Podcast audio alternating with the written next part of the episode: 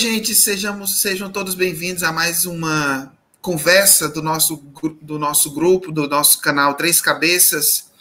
É, sejam todos bem-vindos, unam-se a nós para falarmos de, de literatura de uma maneira descompromissada, descontraída, aqui no nosso canal. Queria fazer as honras de apresentar, meu nome é Breno Alves.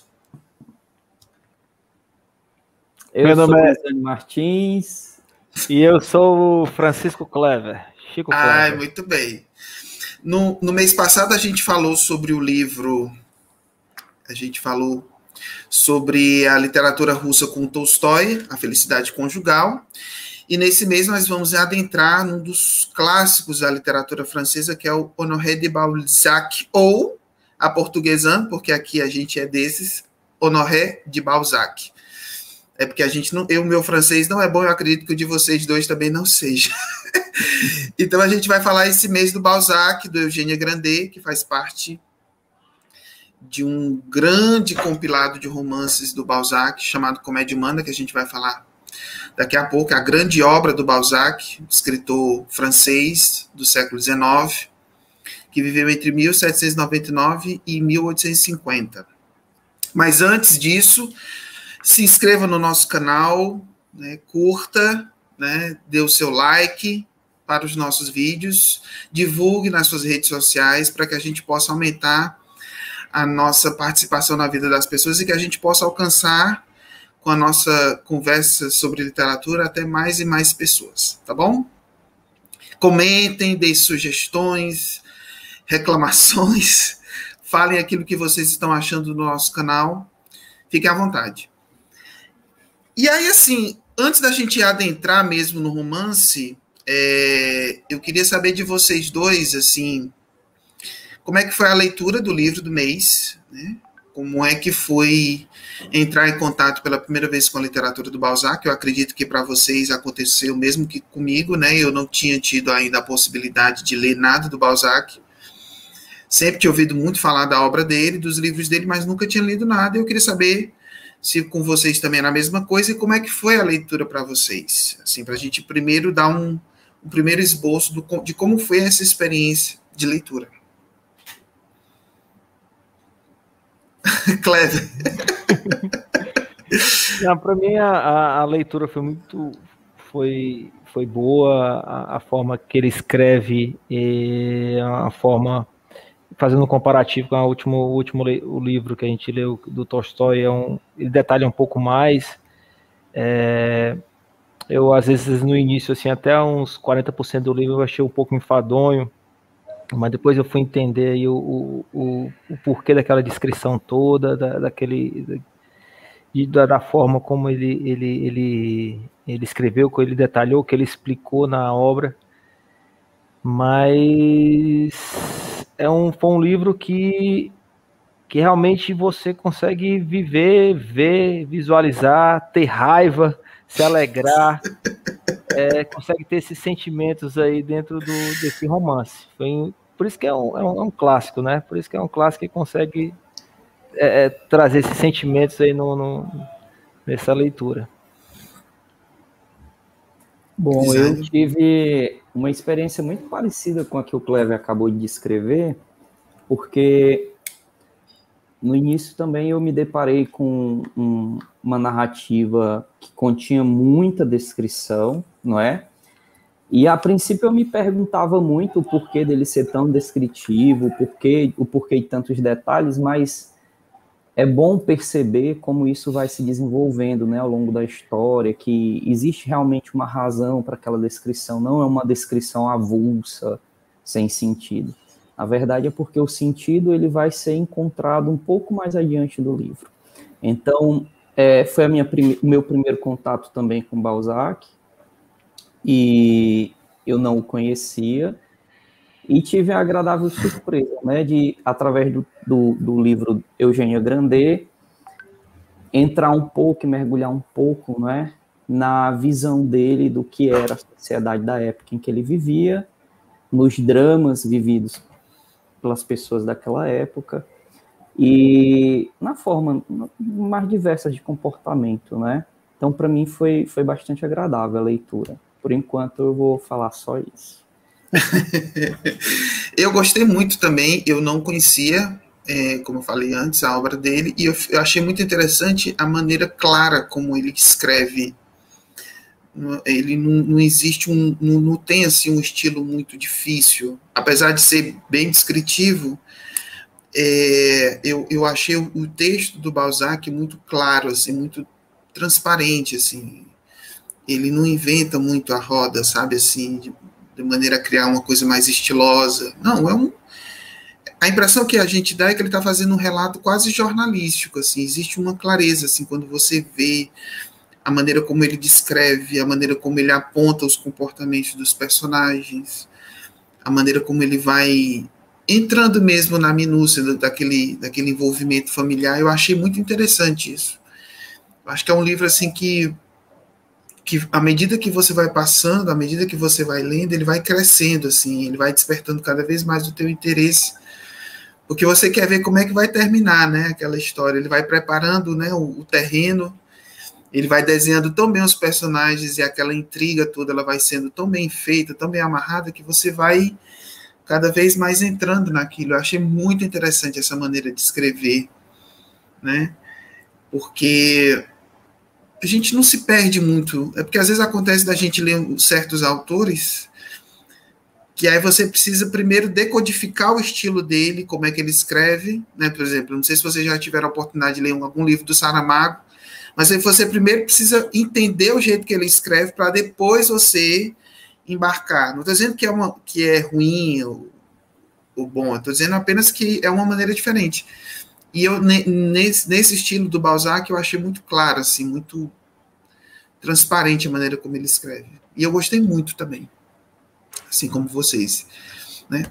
E assim, para a gente já ir entrando na discussão a respeito do Balzac, né, como eu falei para vocês, né, ele foi um escritor francês que nasceu na cidade de Tours, em 20 de maio de 1799 e morreu em Paris no dia 18 de agosto de 1850. Né? É, é um escritor que foi considerado fundador do realismo na literatura moderna. Até então, a grande corrente literária, o grande movimento literário que dava as cartas na literatura europeia era o romantismo. E o Balzac ele inicia é, o, o, o, realismo nessa literatura moderna e aí isso também serve um pouco para explicar essa, essa descrição detalhada que ele faz, né? Porque é uma, uma das marcas do realismo na literatura é justamente traçar esse painel o mais fotográfico possível da realidade da sua época. Né? Quando a gente olha para a literatura realista brasileira, por exemplo, os livros do Aloysio Azevedo, o Machado de Assis, né, o Adolfo Caminha, você vai ver que existe uma preocupação em ser o mais fidedigno possível aquilo que se passa na realidade concreta. E, e existe um foco muito maior né, nessa clareza, em detrimento dos escritores românticos que idealizavam muito os personagens, as intenções, os motivos. Então, assim, para explicar até mesmo, já antecipando um pouco essa explicação dessa descrição detalhada que o Balzac faz, é a explicação que os teóricos da literatura fazem sobre a obra do, do Machado, do Balzac, é exatamente o fato dele ser um desses iniciadores do realismo, não só na literatura francesa, mas na literatura ocidental. É, a grande obra do Balzac foi a Comédia Humana, que é um grupo de, de 89 romances. Né? Na verdade, a, a ideia era que a comédia humana fosse conter 137 romances, né? mas muitos deles acabaram ficando no plano das ideias ou ficaram inacabados e publicados integralmente foram só, só, assim, bem entre 20 aspas, 87 romances, né? A Divina Comédia, que é essa grande obra do Balzac, ela reúne cerca de 2.500 personagens e contém 10.600 páginas escritas né? Pouquinha coisa. Ela está ordenada em três partes, né, chamadas de estudos de costumes, estudos analíticos e estudos filosóficos. Desses 86 romances, 66 estão relacionados ao que ele chamou de estudos de costumes, a primeira parte. E essa primeira parte ela está dividida em seis linhas temáticas: cenas da vida privada, cenas da vida parisiense, cenas da vida política, cenas da vida militar, cenas da vida rural e cenas da vida provinciana, que é onde se encaixa o Eugênio Grandet. Porque qual, qual era o objetivo do Balzac? Era escrever uma, uma, uma obra literária, um conjunto de livros, um conjunto de romances que pudesse traçar um retrato fiel da Paris da sua da Paris, não, da, da França da sua época. O objetivo literário do Balzac era fazer um grande painel do, da vida francesa, levando em consideração cada uma das suas particularidades, não somente a vida citadina, não somente o burburinho da capital, mas também os personagens, os costumes que ele via no interior do, do, do país, é, os costumes do povo, a maneira como as coisas todas se desenvolviam na sociedade do seu tempo. Então, esse era o grande objetivo literário dele, fazer um painel amplo do tempo dele. E, e é importante também deixar, de, levar em consideração que essa obra do Balzac ela foi feita durante um período né? É, ele leva em consideração esse período da restauração, né? que quando a gente sabe dos livros de história, que quando houve a, a, Revolução Francesa, né, houve a ascensão da burguesia, e logo depois a gente tem o Império Napoleônico. E aí Napoleão é um personagem realmente muito importante para o Balzac, porque ele falava muito isso, que ele queria ser na literatura aquilo que Napoleão foi na vida política militar, assim, esse grande personagem. Né? Ele tinha essa ambição de, como escritor, chegar ao mesmo patamar de grandeza de Napoleão na vida político-militar, ele ter na literatura. E aí ele, ele tem muito em Napoleão esse, essa figura de proa, de inspiração, de influência para o trabalho dele. Mas é importante também salientar, por exemplo, que o período histórico que é abarcado pelo Eugênio Grandet, que é o livro que a gente está falando agora, é o período da restauração. Quando Napoleão cai, é, a, a, monarquia que havia sido destituída volta, mas não já com caráter absolutista, mas já com caráter constitu, constitucionalista, que é, reprimiu um pouco os poderes absolutos do soberano. Então, assim, para ele, Balzac, essa, esse período é, de volta do Império é algo muito importante para ele, porque ele tinha esse, esse caráter conservador. Né? Ele era profundamente aferrado a essa a esse papel né, de unificação na monarquia. Então é só para deixar bem claro isso também esse momento histórico em que ele vai traçar o, a história da Eugênia Grandet. O livro Eugênia Grandet, na verdade, o, nome do livro é Eugênia Grandet, História da Província, né? E o livro foi publicado em 1833 na forma de folhetim no semanário A Europa Literária. E aí depois ele teve duas edições de livro, né? uma em 1834 pela editora de Madame Charles Bechet e outra em 1839 pela editora Gervais Charpentier, né? Aí o, o francês foi para as cucuias, tá? É como eu consigo ler. É, o livro ele foi dedicado a uma das amantes de Balzac, a Maria do Fresnay, que veio a ser a mãe da única filha que ele teve, né? E a, e a história de Eugênia Grandet foi baseada na história da família dessa mulher. Depois ficou se sabendo e da história da família dela, porque ela também é, tem casou-se com um, um, sujeito que morava no interior, na província, e também tem alguma coisa a ver também com os personagens que foram envolvidos aí nessa história desse casamento. Então ele ele ele dedica o livro a essa amante dele, chamada Maria, que é a Maria que a gente vê no início do livro. E a história do livro é a seguinte, né? O livro ele trata da vida dessa mulher, Eugênia Grandet, que é filha de um rico vinhateiro, né, dessa cidade no interior da França chamada Saumur, um homem rico e um homem também muito avareto. O vinhateiro que fora, que fora toneleiro antes de iniciar sua fortuna e, e que começa a produzir muito, né, e começa a a ganhar muito dinheiro nessa questão da produção de vinhos. E a história do livro fala dessa, desse convívio familiar, né, de, desse homem que, que é dono dessa, dessa vinha, que começa a ganhar muito dinheiro, começa a enriquecer, e da esposa dele, que é uma mulher muito submissa, e dessa filha chamada Eugênia. A famosa Eugênia Grandet, que dá título ao livro. E aí essa família mora nessa, nessa cidade, junto com uma criada chamada Nanon, que vai ser uma personagem talvez a mais engraçada do livro. E num, num dado momento, essa família recebe a visita de um parente, né, do filho do irmão do pai Grandet, pai de Eugênia, esse rico vinhateiro, esse rico fazendeiro, que vem da capital para fazer uma visita ao tio, portando uma carta do pai, irmão do pai Grandet. E, e aí esse rapaz vindo da capital chega nesse ambiente familiar provinciano e aí é uma sensação, né? Porque são outros costumes, é uma outra moda, é um outro comportamento, é um rapaz rico, e aí ele chega nessa casa, entrega essa carta é, da qual ele é portador para o pai Grandet. E através dessa carta, o pai Grandet fica sabendo que esse irmão dele havia se suicidado. Isso não é spoiler, não, tá, gente? Isso está no início do livro. E ele havia se suicidado e ele confiava ao irmão os cuidados do filho, é, Charles Grandet.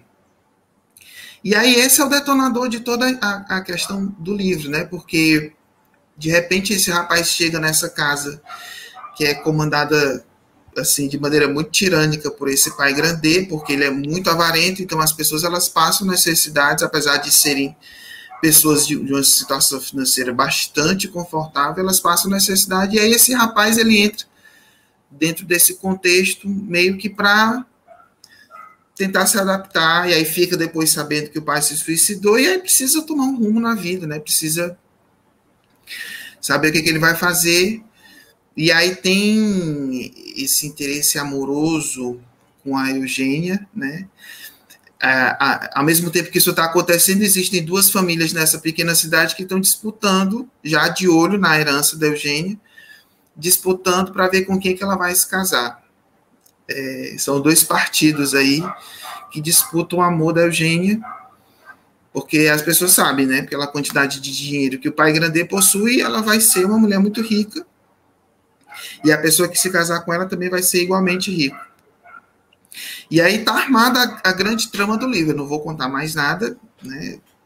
Quem, quem quiser se deter ao livro, eu confesso que eu me surpreendi muito com o final. Eu achei um final assim muito, muito, muito é, interessante, porque não é convencional, não é o que você esperaria. Pelo menos não é o que eu uhum. esperaria do livro. E, e eu acho muito interessante, voltando àquilo que eu estava dizendo antes, a maneira como ele vai construindo essa trama faz com que você se interesse cada vez mais em saber como é que vai ser desenvolvido esse interesse amoroso entre ela Eugênia e o Charles. O primo, né? Que é esse personagem que é, ela fica encantada, né? Ela fica encantada com os modos dele, ela fica encantada com a maneira dele ser e ela acaba se apaixonando por ele. Mas aí, dentro desse contexto, a gente fica nessa curiosidade de saber como é que isso vai se resolver, né? Porque com esse pai, nesse contexto em que ele já tá, já não tem mais nada, porque o pai eu, eu esqueci de comentar, o pai havia se suicidado porque ele havia perdido toda a fortuna dele, né? todos os negócios haviam haviam sido liquidados e isso, o nome dele já estava sujo em toda Paris. E era uma questão muito séria, né, naquele tempo. Hoje ainda é, mas naquele tempo era mais essa questão da falência, assim, porque era uma desonra para uma pessoa que trabalhasse no comércio, né, para um burguês ser considerado falido. Então, além do fato de ele já não possuir um tostão, havia também toda a questão da desonra do nome dele em Paris. E aí, assim, essa é a grande trama do livro, e a gente fica naquela expectativa de saber é, como é que isso vai se dar. E aí eu queria saber de vocês também se é a mesma surpresa que vocês tiveram no final do livro foi a mesma que eu tive É, como é que foi para vocês também o avançar da leitura? Se foi fácil, se foi difícil, né? Qual foi o personagem que vocês mais gostaram? Quero saber um pouco de vocês a respeito do livro propriamente dito. Pois é, o, o livro, como o, próprio o próprio pai Grandê, que tu já falou da, da, da avareza, da ganância que ele tinha, mas sei, o, o início do livro é todo na ganância. Se for assim, as famílias que disputam entre si cada um querendo ganhar vantagem, ganhar terreno, querendo agradar o pai grande para poder é, ter chances na disputa. Quem vai, quem vai, vai é, é um jogo de, de interesses, de, de, ganância, de dinheiro.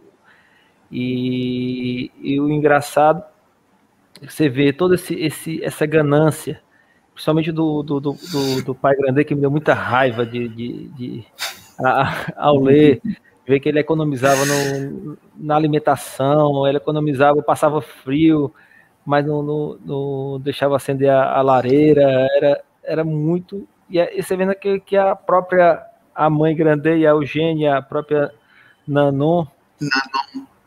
É, elas incorporaram aquilo e, e, achavam tudo normal, porque era. E se tivesse alguma coisa a mais, já, já se escandalizava com aquilo, né?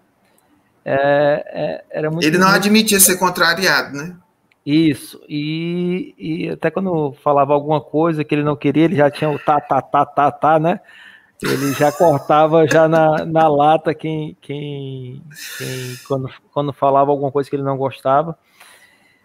E realmente o final surpreende justamente pelo esse contraste com, com esse início aí do livro de, de muita pobreza, assim, de, de, de uma pobreza espiritual, de, de, ganância, de, de, busca de dinheiro, de até trambiques, né? O, próprio pai Grande, ele, ele para conseguir algumas coisas, ele ele enrolava, ele chegou a, a, a, a, a enganar, e o final realmente hum, o que, o que a gente lê do início e vê o desenrolar e vê aquela Eugênia, como ela foi criada naquilo, naquele ambiente, naquilo tudo, a gente imagina que talvez o, o final, é, e também pela questão do primo, que o final fosse um, um, outro final, que mas realmente o final eu gostei muito da, da forma, da grandeza como, como terminou, do, do, do, do da lição de moral, do, do contraste em si, que,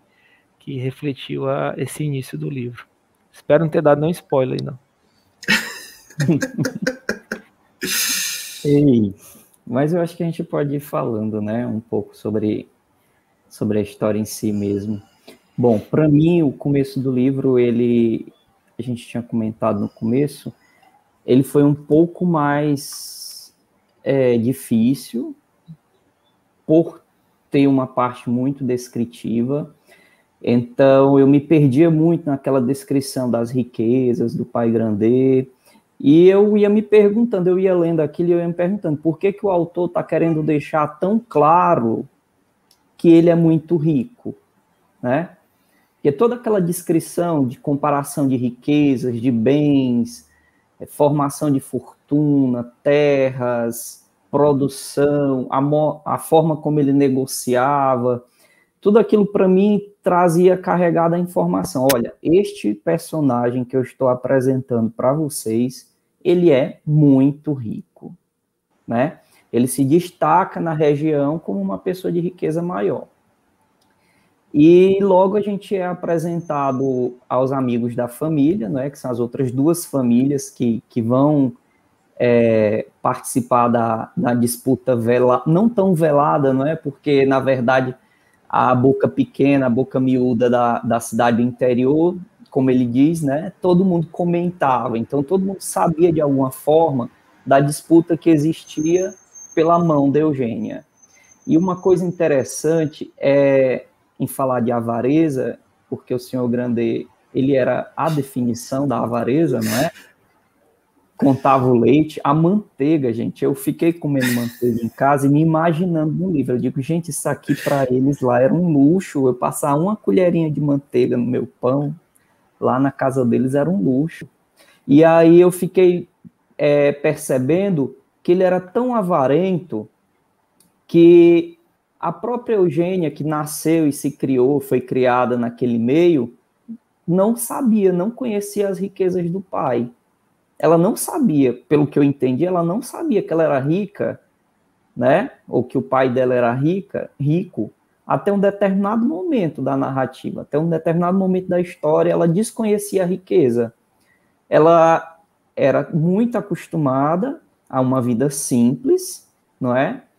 Regrada, é, ali naquela cidade, naquela casinha simples, numa cidade do interior da França e que contrastava completamente com o que era a vida na capital. O que ela sabia era que na vida da capital você tinha muitos luxos, muitos luxos que, na verdade, era sinônimo para coisas desnecessárias, não é? Quando a pessoa esbanjava, que não havia uma necessidade para aquilo. Me chamou muita atenção também a forma como ele introduz a religiosidade daquele povo. Então a gente é apresentado a senhora Grandet e a Eugênia Grandet como mulheres religiosas que possuem todo um destacamento, né, de si, fisicamente, espiritualmente, animicamente, né, a, a, as causas religiosas, isso também me marcou bastante. E a história da nossa ilustríssima e minha personagem favorita do livro, a grande Nanô, né? A grande Nanô. Porque eu, eu percebo isso é uma Que é quase uma grandê também, né? Sim, que é quase uma grandê. É e eu percebo isso também. como uma característica do realismo na literatura moderna, ele mostrando o homem como quem ele é. Então, não existe aquele idealismo romântico, né, do que é o homem e quem são os vilões. Então, eu vou percebendo o Senhor Grandê não exatamente como uma pessoa boa nem ruim, nem má. Embora eu reconheça que a avareza é uma característica dele que se destaca, é a grande característica da, da, da personagem, mas em si ele não é um homem bom nem ruim. Ele é um homem que possui vícios, como o Clever falou, ele banca uma desperto, nas negociações ele faz de besta, não sei se vocês lembram, né, que ele vai uhum. dizer, ah, mas eu sou um pobre senhor do interior, que não tem um centavo, eu não entendo... Ele fingia que era gago, né? Fingia gagueira. Que é, fingia que era gago. Então as outras pessoas, elas se iludiam, se deixavam iludir por essa imagem mais buf, bufa, né, dele tipo um, um, um cara desengonçado. É um assim, grande bufão mesmo. Um grande bufão mesmo. E, e na verdade era o blefe dele, né? Era, ele era, na verdade, muito esperto, muito inteligente, tinha uma inteligência ímpar para os negócios e utilizava desses maneirismos para poder disfarçar e assim dar os golpes dele. Mas na descoberta dele em relação a Nanon, você percebe que o homem não é exatamente uma criatura 100% ruim, né? Afinal de contas, a Nanon o conheceu num grande momento de necessidade e ele foi a única pessoa que estendeu a mão para ela. Existia um grande interesse da parte dele, afinal de contas, ele conseguiu uma criada, uma empregada 100% fiel, né? Às vezes. Forte, né? Forte. Forte, né? Saudável, e que cuidava das coisas dele com uma relação que é mais forte do que uma relação pai com filha, não é? Eu ouso dizer que ele era quase como um deus para ela. E ela é, não o contrariava e, e, e, fazia tudo aquilo que ele bem queria, né? Eu não sei, eu não sei se vocês tiveram a mesma impressão, porque quando, quando você lê um livro chamado Eugênia Grandet, a imaginação da gente pensa que a grande personagem do livro seria a Eugênia. Se ela está dando o nome dela para o livro, você imagina que ela seja a grande protagonista. E eu não sei se vocês tiveram a mesma impressão que eu tive. Que no começo ela não tinha essa força de protagonista na narrativa. Era uma personagem muito apagada, muito coadjuvante, assim, muito assim, a gente quase não tinha nenhum traço nem psicológico, nem comportamental, a gente não sabia qual era a dela. Na verdade, assim, no começo do livro, o pai Grandet é realmente o grande protagonista da trama toda, ele que movimenta, ele que faz, ele que acontece. E eu ficava com aquilo na, na assim, eu, aquilo ficava martelando essa curiosidade, meu Deus, quando é que ela vai assumir esse protagonismo? Não sei se vocês tiveram essa impressão, mas eu ficava uhum. assim, por que que ela, ela dá o nome ao livro? Porque Breno, ela não está dizendo nada, ela não fala nada e em relação a isso, eu concordo contigo. Eu também tive essa impressão. Assim, a Eugênia, no, na primeira parte do livro, completamente amorfa, né? E eu dizia, eu conheci o sobrenome Grandet, porque eu conheci o pai Grandet, então eu conheci o sobrenome Grandet. E eu queria ver como esse sobrenome influenciava a personagem que dava nome ao livro, né? A Eugênia. E um segundo ponto que me passava muito pela cabeça porque havia disputa entre as duas famílias, isso é bem descrito na primeira parte, na primeira metade do livro, não é? Pela mão de Eugênia, e só se falava em riqueza, em riqueza, em riqueza, em dinheiro, em negócios, e eu me perguntava, gente, eu não sei ainda se a Eugênia é bonita, se ela é feia, como é que ela é? Que eu ficava pensando assim, eles só estão falando dinheiro, e se ela for um dragão? Só foi ter, foi ter uma, uma ideia do, da questão de beleza em relação a ela quando realmente o primo chegou, né? Que ela, que ela, ela teve aquela descrição que ela não era, não era tão bonita, mas também não era tão feia, era, era uma, uma menina comum, né? Tá tendo essa ideia, né? Uma moça é provinciana, né, que tinha a sua vida assim apagada, porque enfim, não tem como você ter uma vida reluzente num ambiente familiar desse, né? Onde você se priva de tudo, né? Mas é isso, isso que tu estava dizendo, Isane, eu acho muito interessante, porque de uma certa maneira, essa privação toda que ela experimenta na vida familiar dela, provocada por essa avareza do pai, acaba sendo o grande triunfo dela como pessoa, né? Porque ela vai conseguir ter uma grandeza moral que a gente só vai ver na segunda metade do livro, da, da, do meio do livro para frente. Essa grandeza moral dela a gente vai vendo aos poucos e que, no meu entendimento, é muito fruto dessa vivência difícil, complicada, né? Restrita que o pai dela impunha à família, né? Porque se ela tivesse tido uma vida é, vamos dizer assim, condizente com, com a real situação financeira do pai, talvez o, o, o, comportamento dela fosse mais frívolo, fosse uma moça assim muito mais afeita a, aquilo que o dinheiro pode proporcionar. Eu acho que o fato dela ter sido privada de tudo aquilo que o dinheiro dava ou poderia dar para ela, eu acho que isso de uma certa maneira acabou forjando esse caráter dela que a gente que a gente destaca e que acaba ficando mais forte, né, né, mais reluzente na partir do meio do livro. O que eu, o que eu, percebi, eu não sei se vocês têm essa impressão. O que eu percebi, além do que tu falou em, em relação a essa questão é, que ela foi acostumada, realmente foi acostumada a viver naquilo, a não dar valor às coisas materiais, até porque o pai, quando se referia tanto à mãe quanto a ela, chorava muita miséria, que, tava, que tinha pouco dinheiro, que não tinha isso, não tinha aquilo e foi acostumada realmente com pouco. E o valor que realmente o Isane falou, na parte que ele falou, é o que ficou muito forte na, na, primeira parte do livro foi essa parte de religiosidade, tanto da mãe quanto da filha, da participando da, da igreja, da, da, quer dizer que o, o, grande valor que foi conquistado, que ela teve, foi essa parte mais religiosa, né? Porque a parte material em si, ela já estava, foi meio que educada à força a, a, a não não ter e, e, viver dessa forma como ela viveu, né? Então acho que o grande, a, o grande alicerce que ela teve foi aquela convivência com a mãe e a, e a parte religiosa de ir à missa, de frequentar a, a, a igreja e tudo mais. E aí, por que, que eu falo que a gente começa a ver, enxergar o verdadeiro valor moral da Eugênia? É porque a Eugênia, quando ela se vê nessa situação é, em que o Carlos passa a morar na casa dela, mas em algum momento vai precisar ter uma mudança em vista dos acontecimentos, ele fica ele descobre que o pai faleceu e que ele está na miséria, ela faz um gesto de, de, de, desprendimento que é o motor também de toda essa movimentação que acaba acontecendo na vida dela, na vida do, do Carlos, do Charles ou Carlos, né, dependendo da tradução, é, e que acaba também sendo um, um, motivo que vai desencadear várias questões dentro da própria família, né? Esse, esse desprendimento dela, essa que é o, exatamente o contrário daquilo que o pai prega, né? Enquanto o pai prega tanto essa coisa de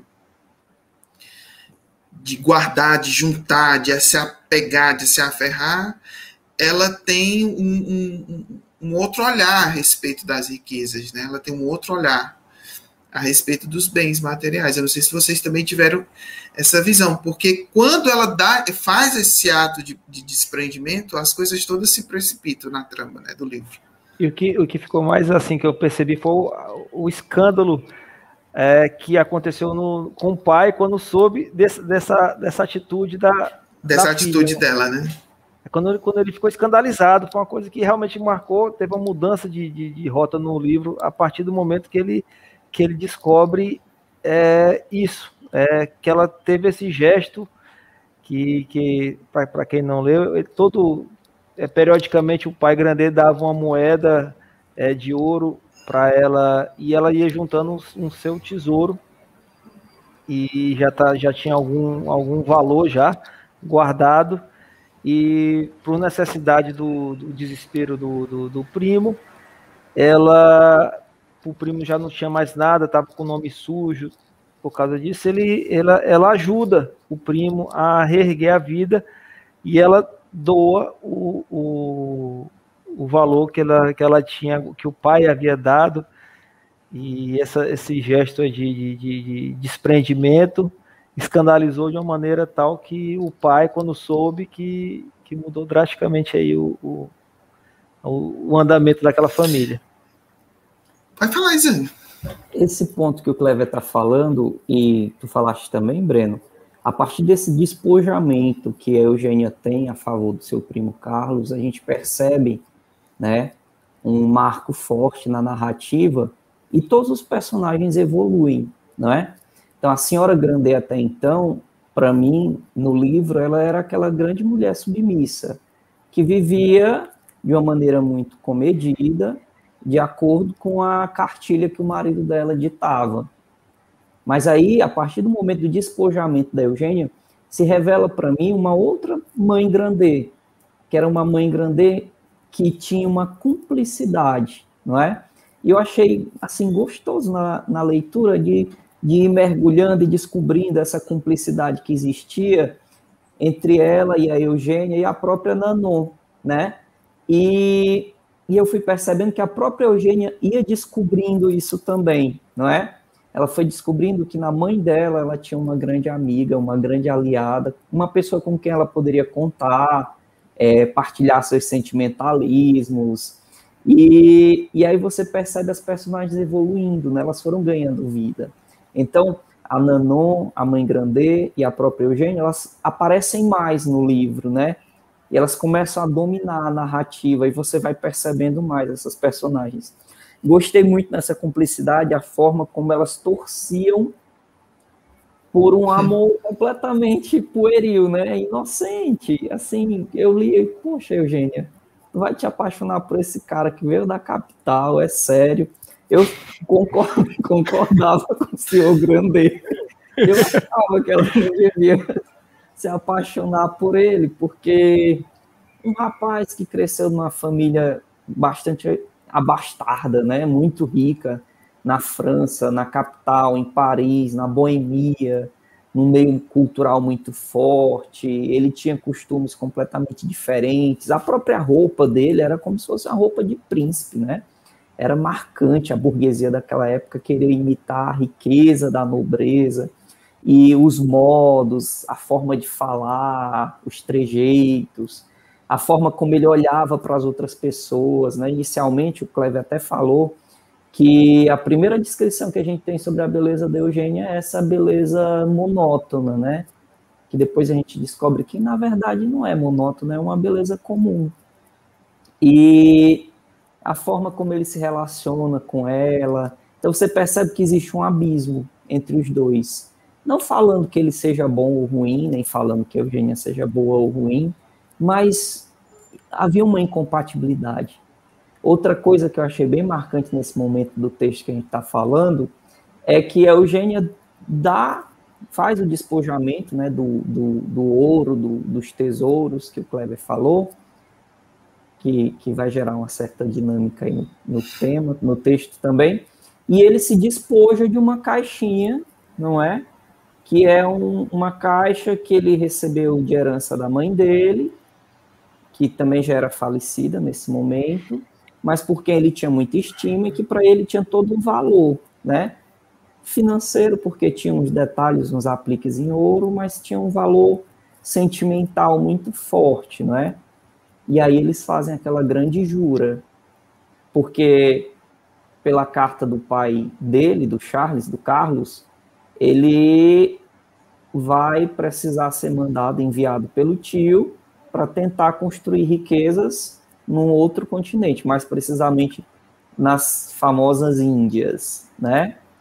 E parte dessa riqueza da Eugênia que ela despoja para ele é para ajudá-lo, auxiliá-lo nessa viagem, nesse tempo de aventura. E aí eles fazem a grande promessa, não é? Tipo, de um esperar pelo outro, de que eles serão felizes, de que o sentimento é recíproco, que ela é o grande amor da vida dele. Ele escreve aquela carta para aquela amante dele em Paris, não é? E uma ah, carta. porque tinha, tinha a história da amante, né? Agora que eu é, me lembrei também que tinha a história da amante. amante em Paris. E ele fala para a amante que, que, que não espere por ele, porque todas essas coisas aconteceram. Ele agora era um rapaz pobre que ia partir em aventura em busca de, de novas riquezas. É porque, na verdade, também, assim, é um detalhe que eu, até já falei antes, mas convém a gente ressaltar, ele também queria é, conquistar essa fortuna também para limpar o nome do pai, né? Da, da família, né? Que tinha ficado muito tinha ficado assim manchado por causa da questão da ruína, né, da, da ruína financeira. Mas uma questão também que eu acho muito interessante, e aqui eu acho que o livro ele, ele forma um par muito interessante com felicidade conjugal, e aí eu não sei se vocês vão concordar comigo, que talvez seja uma viagem da minha cabeça, que nos dois livros a gente vê muito, muito fortemente a questão de você desromantizar o amor. São dois livros que tratam do amor mas que trata do amor de uma maneira menos romântica e mais pragmática, mais, como é que eu vou dizer, mais realista. Mais realista. Eu acho que ao final dos dois romances a gente fica muito ciente de que o que a gente normalmente vê desse interesse romântico nas novelas, né, nas novelas que eu digo, nas telenovelas e nos livros românticos, até mesmo desses livros românticos que que eram tão conhecidos, os folhetins que eram tão conhecidos na época do próprio Balzac, que eram as novelas do século XIX, né? Que tinham esse mesmo efeito de, de seduzir as mocinhas, né? As, as jovens que liam esses romances e criavam toda essa expectativa para o amor romântico. Eu acho que no, nos dois livros esse esse paradigma do amor romântico ele é quebrado por um mundo que não, que não se rege por essas leis, onde o dinheiro, os interesses sociais, né, os interesses financeiros, eles dão a deixa para a vida em sociedade, né? Pra, o mundo é muito mais pragmático, muito mais frio, muito mais cínico do que essas histórias românticas querem fazer supor, né?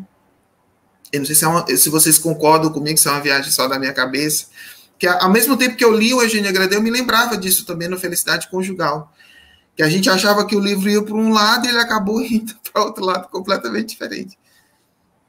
Verdade. Ele dá uma puxada assim, a pessoa puxão, né? Para a realidade. É, exatamente. exatamente. Não é bem assim, né? É, eu concordo. E aí tem... Fala, Zé. Não, eu concordo. Eu, eu acho que, eu penso que isso nesse livro, ele veio para dizer para a gente, olha, eu sou o Balzac e eu estou inaugurando o movimento do realismo na literatura moderna. falando sério, o próprio desfecho do livro, a forma como ele evolui, o próprio desfecho, não é? Ele é, mais uma vez, muito antirromântico. Né? É. Ele é muito antirromântico. Então, você percebe isso mesmo de forma bem marcante. Tem dois dados da biografia do Balzac que eu acho interessante colocar aqui para a gente entender também como é que, é que se dá essa dinâmica. Porque um dos elementos que, que, que fazem com que a crítica qualifique a obra do Balzac como eminentemente realista é o fato de que nas obras da, da, da comédia humana sempre tem muito fortemente essa questão do pecúnio, né, do dinheiro, sempre tem a questão da, não somente nesse livro, mas em outros livros a gente percebe muito essa presença do dinheiro, das heranças, da, das transações comerciais. Lembrando aqui que eu falei para vocês no início, né, que era o interesse do Balzac traçar esse grande painel da sociedade, né, da vivência da sociedade da França do seu tempo. Mas por que, que isso acontece também? Porque o Balzac, ele era um sujeito que ele queria a glória. Né? Por acaso ele escrevia muito bem e ele conseguiu essa glória pela literatura. Mas não era a glória literária propriamente dito que ele buscava, ele buscava uma boa posição social. O Balzac ele passou a vida dele inteira lutando por esse sonho de ser um cara bem posicionado. Ele, te, ele chegou a ser dono de uma tipografia, mas acabou falido, porque ele não tinha o menor tino para os negócios. Os primeiros dez anos da carreira literária do Balzac, ele escrevia assim livros de qualidade, eu não digo nem duvidosa, eu digo qualidade ruim mesmo para fazer dinheiro, para ganhar dinheiro. É, e ele passou esses dez primeiros anos da carreira dele tentando ver se ele conseguia ali prosperar, para chegar numa posição social confortável e poder viver confortavelmente, né? Porque ele vinha de uma família, ele teve uma experiência muito traumática na, na infância dele de ter vivido no colégio interno, então ele, ele, ele sofreu muito e ele não tinha muito o amor, principalmente da mãe, ele teve assim uma carência muito grande do afeto materno. E é interessante, é, e aqui já falando como futuro psicólogo, é interessante que a gente observa essa ausência do amor materno presente nos interesses românticos do Balzac, porque ele passou a vida dele inteira interessando-se por mulheres mais velhas, meio que para buscar suprir essa falta que ele teve. E o Balzac, ele escrevia sempre ali no laço, sempre brigando com os tipógrafos, sempre brigando com os jornais, assim, entregando e aquela coisa, e sempre escrevendo em cima do, do laço, assim, para entregar tudo. A, a obra do Balzac inteira, ela foi feita muito com essa pressão pecuniária. Né? E é por isso que muitas vezes os críticos falam que as obras do Balzac, muitas delas, elas traem essa pressa, essa, essa, esse desleixo de uma coisa feita às pressas, porque ele, ele, ele escrevia assim. A realidade financeira dele não permitia que ele tivesse uma tranquilidade para escrever né, para ele desenvolver a obra dele. Então ele, ele tinha uma, ele tinha uma, uma disciplina de trabalho assim muito, muito, muito incrível assim, porque ele trabalhava muito, mas sempre nessas condições de entregar, de, de entregar o trabalho e tal. Então, muitas dessas desilusões que ele acabou tendo em virtude de, dessas, desse problema que ele sempre teve com dinheiro, né? Ele ganhava pouco e ele gastava muito em luxos, porque ele tinha muito essa essa essa ilusão da grandeza nobiliárquica. É tanto que o nome dele, na verdade, é Honoré Balzac. O D de Balzac ele colocou para dar um ar assim de, de nobre. E ele chegou até a criar um brasão, como se fosse o brasão da família. Sabe, ele, ele vivia muito essas ilusões do luxo, da riqueza, da posição social. E graças a Deus, assim, ele tinha talento literário suficiente para criar uma obra consistente, de valor, mesmo escrevendo nessas condições. Porque, apesar dele ter gastado muito tempo dele escrevendo aquilo, muitas obras que não tinham valor, assim, escrevendo muita coisa por encomenda também, ele a partir do momento que ele entendeu que era esse o talento dele, que a grandeza dele iria se revelar a partir do exercício dessa grande ambição que era retratar a França, aí foi quando ele conseguiu cada vez mais conquistar o respeito dos críticos e do público, né? Porque o Balzac, ele não somente é o grande iniciador do realismo na, na literatura ocidental, como é um, ele é um dos grandes nomes do que a gente convencionou chamar de romance moderno. Porque o romance, como a gente entende hoje, né, Se você estuda literatura, você imagina assim, ah, o cara é um romancista. Né? O romance ele tem um, hoje um peso é, para quem se dedica a estudar literatura e para quem consome literatura muito grande. Mas naquela época, o romance ele não tinha esse status. Né? O romancista, o novelista, era, era um, um escritor de uma obra menor. É tanto que os grandes, vários dos grandes romancistas do século XIX, eles não fizeram parte da Academia Francesa de Letras. O Victor Hugo, que talvez tenha sido a exceção, ele entrou para a academia muito mais pelo fato de ter sido poeta do que pelo fato de ter sido romancista. Mas como Balzac, escrevendo a obra dele, conseguiu é, um público leitor muito grande, ele trouxe para o romance uma importância enquanto gênero literário que ele, antes ele não tinha. E é por isso que a gente vai ver vários escritores posteriores devedores do Balzac, porque para você escrever romance você tinha que ao menos ler alguma coisa do Balzac para se inspirar. Vocês, vejam o seguinte: em 1843, o Dostoiévski traduziu Eugênia Grandet para o russo. Ou seja, esse livro para o russo foi vertido pelo Dostoiévski, que era um cara que também bebeu muito do Balzac assim, para escrever as suas obras. E por que, que eu estou fazendo uma digressão muito grande? Desculpa, gente, mas eu estou falando isso exatamente para atestar que na obra do Balzac esse peso do dinheiro ele era muito forte. Então, por isso que quando ele escreve as obras da comédia humana, essa preponderância do dinheiro ela acaba sendo um traço muito significativo das histórias que ele vai contando. Porque você olha para o Eugênia Grandet, é uma história de amor, mas é muito mais uma história de dinheiro. Né? Vamos falar a verdade. Eu não sei se vocês concordam comigo, mas é, para mim é uma história pecuniária, muito mais do que uma história romântica. Com certeza. E é interessante você perceber na vida real, né, do Balzac, essa relação dele com o dinheiro, porque ele era um sujeito que já sabia assim, o quão bom é ter dinheiro e o quão grande é o risco de ter dinheiro, né? Porque a riqueza ela pode realmente cegar o homem, né? Desviá-lo dos seus caminhos. Não estou dizendo que o dinheiro é ruim, não, viu? Mas estou dizendo que existem esses riscos.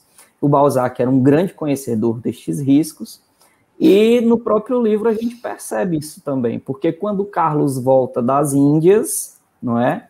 ele volta por Paris, volta rico e com outros interesses. Aí reencontra a antiga amante que começa a estimulá-lo. É apresentado uma mulher, a uma moça feia, mas que era. Ele diz no livro, né, que ela era feia. E eu me lembro até das características, viu? Mas que ela era de uma família nobre, mas uma família nobre que tinha falido também, né? mas existia na nobreza o poder do nome, e ele tinha interesse em ter um nome nobre agregado ao nome dele. Então eu percebo muito essa relação com o que tu falou, sabe, Breno? De quando ele colocou o D no nome dele, querendo agregar um valor de nobreza. O Carlos também queria isso no livro, ele, né? Ele queria trocar o sobrenome, né? É, tirar o Grandê e assumir o sobrenome da, dessa família, né? Dessa família, para ele poder ter agora uma projeção nobre, de nobre, na sociedade parisiense. E aí eu fiquei com tanta pena de Eugênia quando ela soube da história, de que ele tinha voltado, porque quando soube que tinha voltado, ela a primeira coisa que ela fala é: mas ele voltou por Paris. Por quê? se ele partiu de São Mu, né? Como quem diz, ele saiu daqui, tinha que voltar por aqui. Por que, que ele voltou por lá? E aí nisso eu acho que já caiu a primeira moeda no, na cabeça dela, né? Opa, tem alguma coisa estranha. E, e aí ela foi percebendo, porque nesse meio tempo, a gente não comentou, mas a senhora Grande adoeceu por conta da confusão, da, da, do despojamento da Eugênia, o, senhor Grande colocou a Eugênia de castigo, Foi mais de um ano ele se iludindo, achando que ela estava vivendo às custas de pão e água, mas a Nana não dava um jeito de levar uma comida, um papel, né? A Nanô sempre salvando a pátria, né, mas... É, e mas a senhora Grande adoeceu naquela confusão, foi algo muito forte para ela. E é uma começo, cena que eu acho que é a cena mais forte do livro, né? No começo do Todo adoecimento dela, eu imaginei que fosse apenas uma histeria, sabe, Breno, Clever. Mas depois eu fui percebendo que não. Talvez tenha até começado como um histerismo, mas fisicamente, né, emocionalmente, espiritualmente, ela foi realmente muito abalada e foi definhando, não é? E uma parte interessante, porque eu sou médico, eu tenho que falar, né? Quando sugerem para o senhor Grandê chamar o médico, ele disse: Eu não quero aqueles abutres na minha casa. Depois que. Depois que eles vêm uma vez, eles inventam doença para ficar vindo sempre. E toda vez é uma moeda, né? Mas, oh, gente, e, e Sim, aí eu acho que a morte da senhora Grandeuma é a parte mais forte do livro para mim também. Eu fiquei muito, assim, me atingiu, sabe? Eu fiquei abalado naquele momento. E olha que quem me conhece sabe que eu não sou muito de me envolver sentimentalmente, muito menos com os personagens de um livro. Mas é engraçado como eu me envolvi nesse, sabe? É, para mim, trabalho, porque era forte, então eu lia de noite em casa no escuro, sozinho, embrulhado, que era guardar esse sentimento. Mas, mas para mim o que ficou, assim, que foi forte é, foi a, a própria morte do, do Pai Grande. A morte do Pai Grande que, que, dentro de mim ainda nutria uma certa esperança de uma, de uma redenção, de, de ao final da vida é, ter um, uma mudança, um, um, olhar saído um pouco do, do, do material e, e, olhar um olhar mais espiritual, mas é, foi forte ver como ele morre, como a perseverança do, da ganância, do, do, da prisão com dinheiro, como ele morre ainda dentro, dentro dele esse, esse isso me marcou bastante, porque eu tinha uma esperança lendo de que ao uhum. final ele fosse, não, no final ele vai ver da questão da nossa pequenez, da nossa, da nossa, que a gente é falho, que a gente é, é mortal e no final ele ia ter um, abrir um, uma brecha para uma certa lucidez em relação a essa, essa falha de caráter dele em relação à avareza. Mas, mas não, infelizmente ele não, morreu ainda com esse, com esse, com esse tesouro, com esse olhar para esse tesouro dele, com esse olhar para essa ganância e tudo mais. Isso me deixou mal, assim, no, no, e, no, e vê-lo vê morrendo dessa forma. Isso que tu está falando, Clever, é mais uma característica do realismo do Balzac, né? Em que não, não existe essa coisa de imagens idealizadas, românticas, redentoras, né? Uhum. Do homem, não. Então ele foi avarento a vida inteira, ele se abraçou com a avareza, ele tomava a avareza não como uma característica propriamente dele, mas como um motivador, né? Parte da identidade dele. Ele nem se questiona sobre o que ele é, né? Ele é avarento e ponto. É a forma como ele gosta de ser. E assim ele vai para o túmulo também sendo avarento, né? É interessante isso mesmo. E a morte dele também para mim foi muito triste, foi, muito, foi um momento assim muito penoso, sabe, no, no, na narrativa. Uma das coisas que mais me chama a atenção no romance, voltando um pouco àquilo que a gente estava dizendo no início, e a respeito do caráter da personagem Eugênia, né? É, é a maneira como ela vai enxergando essas coisas todas acontecendo na vida dela. E ao mesmo tempo que ela mantém né, a sua retidão né, moral, seus princípios, os seus valores, ela vai aprendendo a jogar esse jogo da vida que é difícil, que é cruel, que as coisas elas não acontecem da maneira como a gente idealiza, que as coisas elas não vão acontecer da maneira como a gente pensava e que a gente tem que encarar a realidade e jogar, né? como diz aquela música, vivendo e aprendendo a jogar, né? Sabendo o que é que a gente está, onde é que a gente se movimenta, né? Ela consegue aliar uma grandeza moral com uma sensatez que ela vai adquirindo pela vivência desses acontecimentos, né? Ela vai deixando de ser inocente para nessa perspicácia é, é, é, é, se orientar. Não, o que é que eu vou fazer agora? O, o mundo é assim, a vida é assim, então eu vou fazer sem me trair, sem trair a pessoa que eu sou, eu vou me orientar de maneira a, inclusive, preservar a pessoa que eu sou, preservar os valores que eu carrego comigo. Eu acho que isso se antes eu tinha dúvidas a respeito do protagonismo dela, a partir daí eu já não tenho mais, porque ela, ela ganha, ela salta aos olhos. Né? À medida que a, a, narrativa vai passando, ela salta aos olhos assim nessa, nessa maneira como ela vai como, ela vai se movimentando. Né? O que outro, outro ponto assim foi bem marcante foi que quando realmente a mãe Grande estava estava para morrer e o, e o tabelião lá, ele convenceu o pai Grande a chamar o médico, porque se a mãe Grande morresse, teria o risco da, da, da Eugênia é, reivindicar a parte que, que caberia à mãe, né? E aí ele cai na real e, e, se desespera, não pela saúde talvez da mulher, mas pela a possibilidade de perder parte do dinheiro que ele tem, né? E, e outra, outro, reforçando o que o Breno falou em relação a essa questão da grandeza que ela, que ela mostra, a Eugênia, é que quando a mãe morre e o pai entra em desespero em relação a essa questão da herança, ela, ela abdica da, da, dessa parte da herança, ela assina o, o papel abdicando dessa parte da, de reivindicar essa parte da herança é, a pedido do pai, né? porque ela estava sofrendo a ausência da mãe, a perda da mãe, e o pai estava só focando na, em relação a essa questão do dinheiro. E ela mostra essa grandeza, mostrando realmente o que importava para ela. E, e, é isso. E, e, só complementando, é como outra coisa que, é, que o Breno falou, que realmente ela, como ela, quando o pai morre, cai no colo dela uma fortuna imensa uma fortuna que ela nem imaginava que existia, e ao mesmo tempo os abutres, né?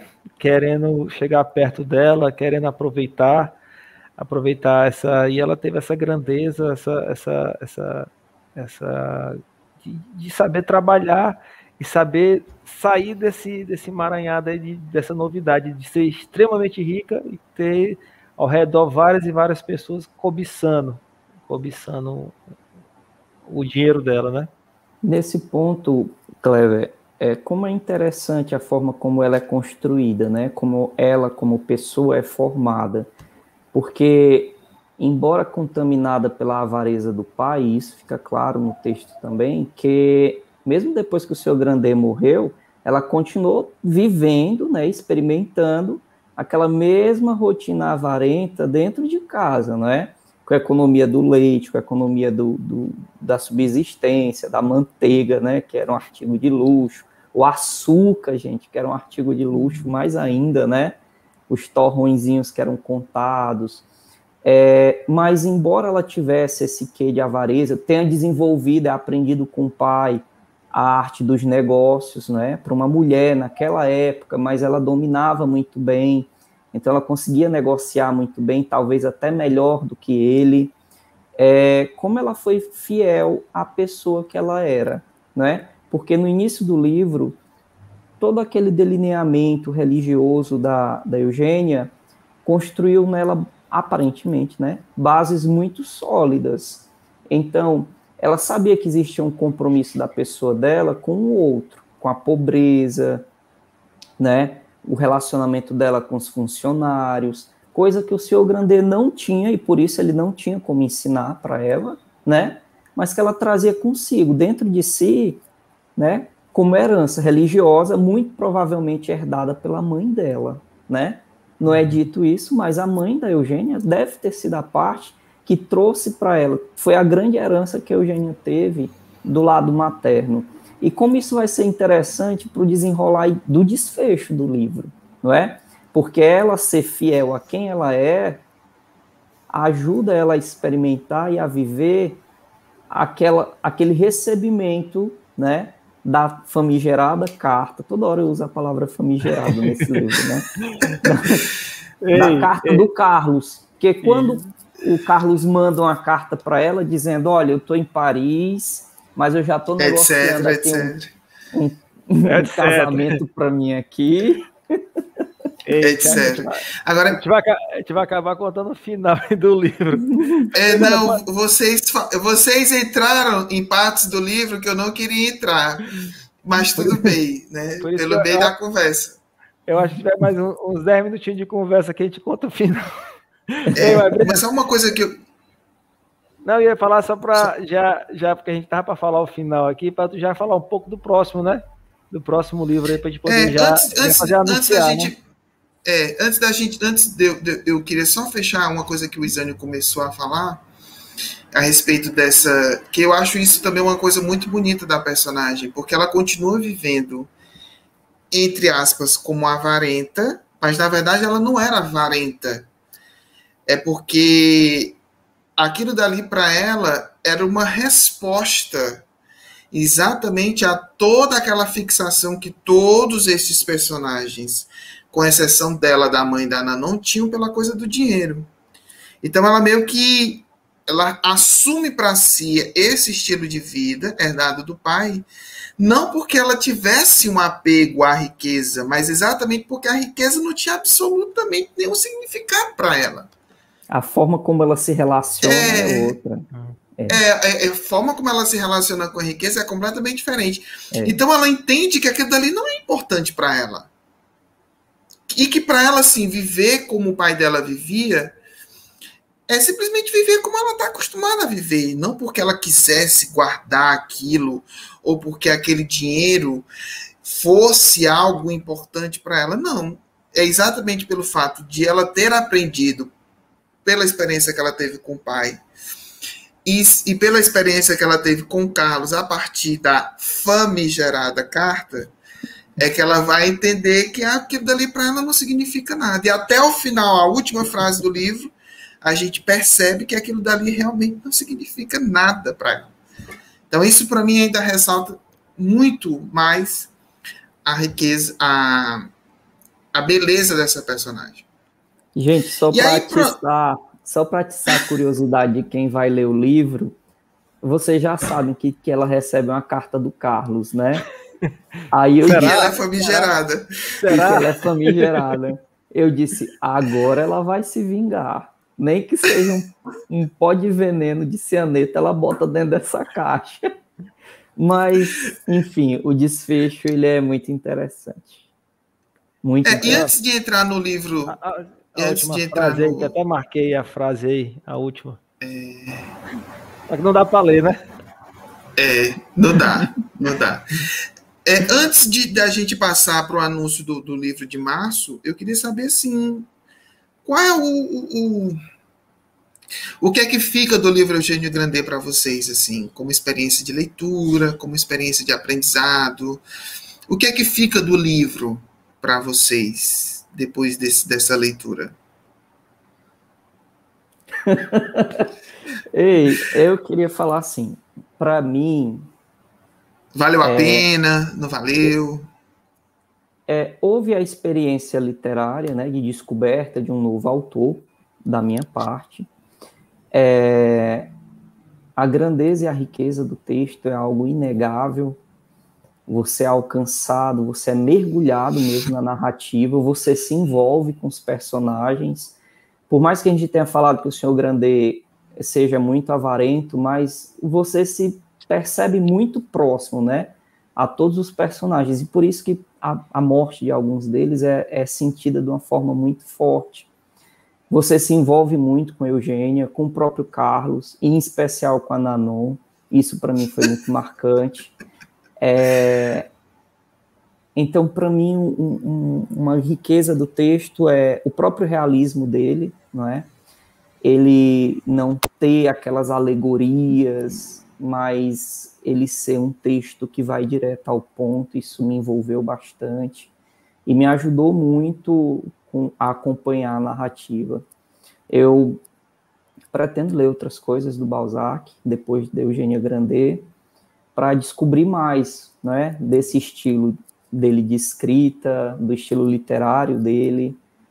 Comecei, assim como o Breno está lendo, o Breno partilhou com a gente, né, Clever, um pouco da. um livro, na verdade, sobre a biografia do Balzac, eu comecei a ler também. Não avancei muito, mas o pouco que eu li é surpreendente você des descobri-lo, né?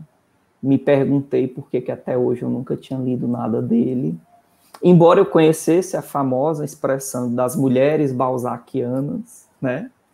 Embora eu conhecesse, porque é muito comum todo mundo conhecer essa expressão para as mulheres da casa dos 30 anos, como a Eugênia, senhorita Eugênia Grandet era. É, eu nunca tinha tido a curiosidade de mergulhar num livro dele, e esse foi um pontapé inicial muito forte, muito rico, muito interessante, e me deixou com gostinho de quero mais. E olha que eu tenho dificuldade para ler, viu? Eu me esforço bastante para ler.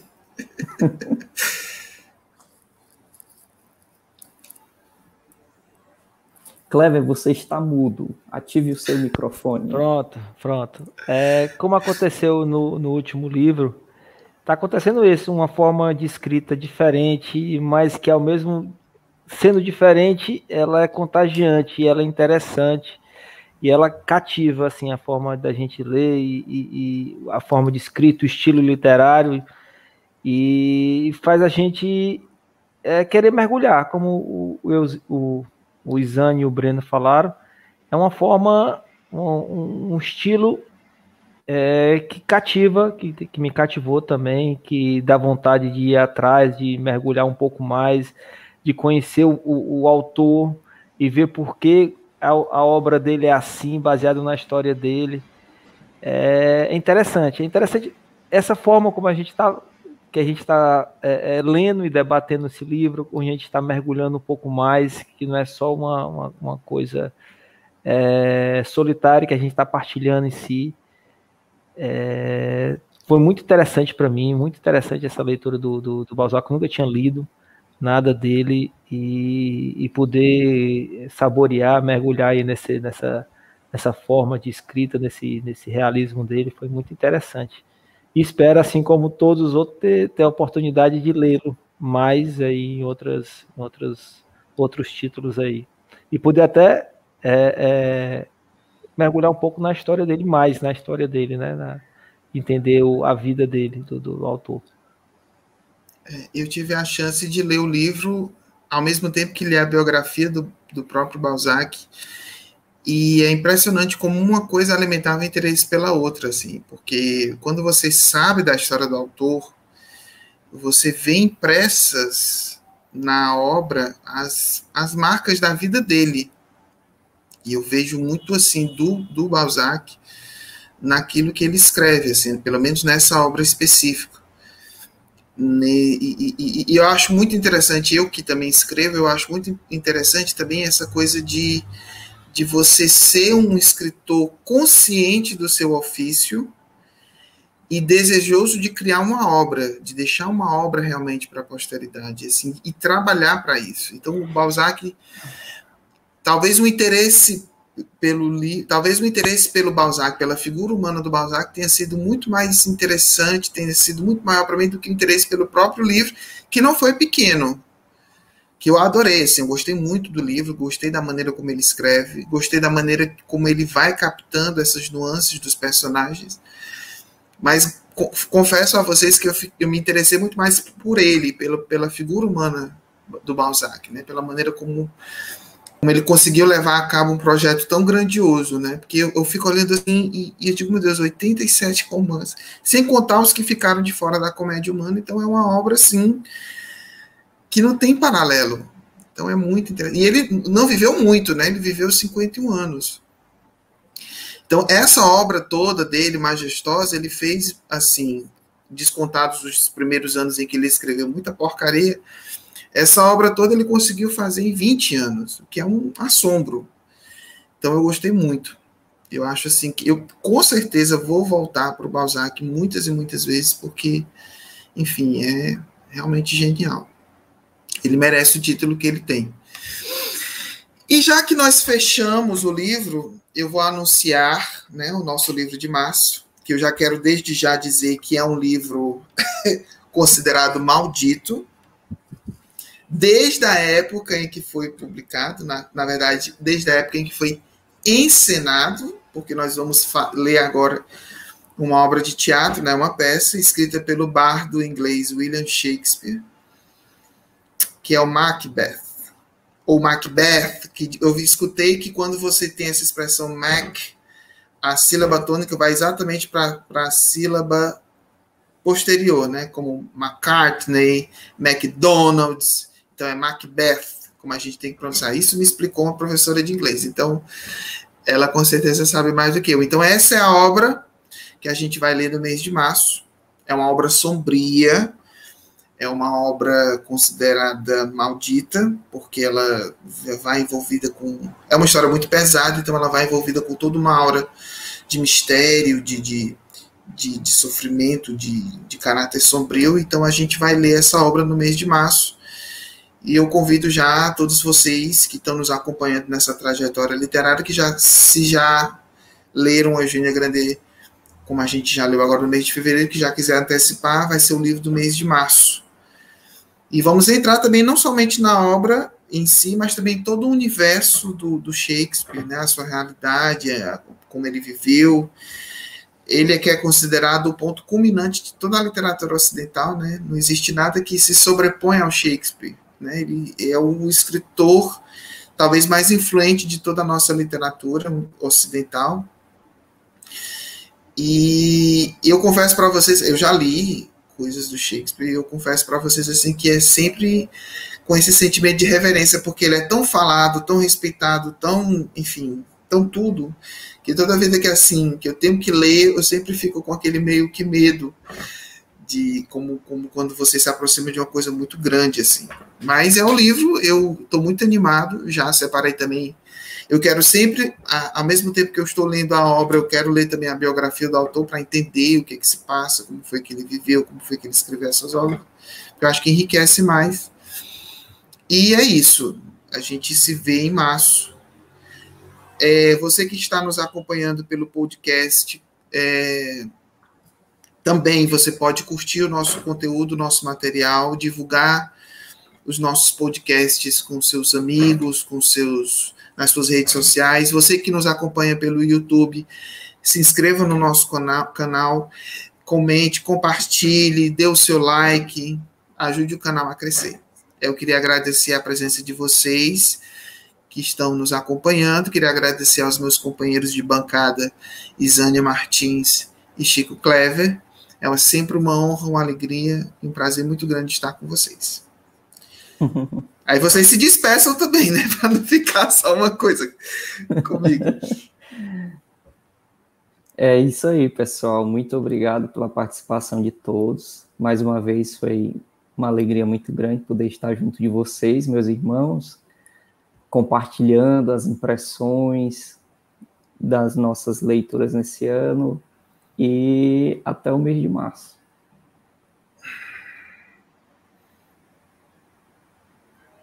É, queria agradecer a todos aí, é, a vocês aí que está tá compartilhando junto essas, esses momentos de que passa tão, tão rápido, né? Esse, esse, esse bate-papo.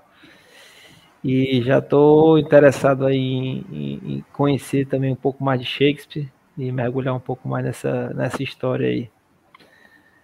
Então é isso, pessoal.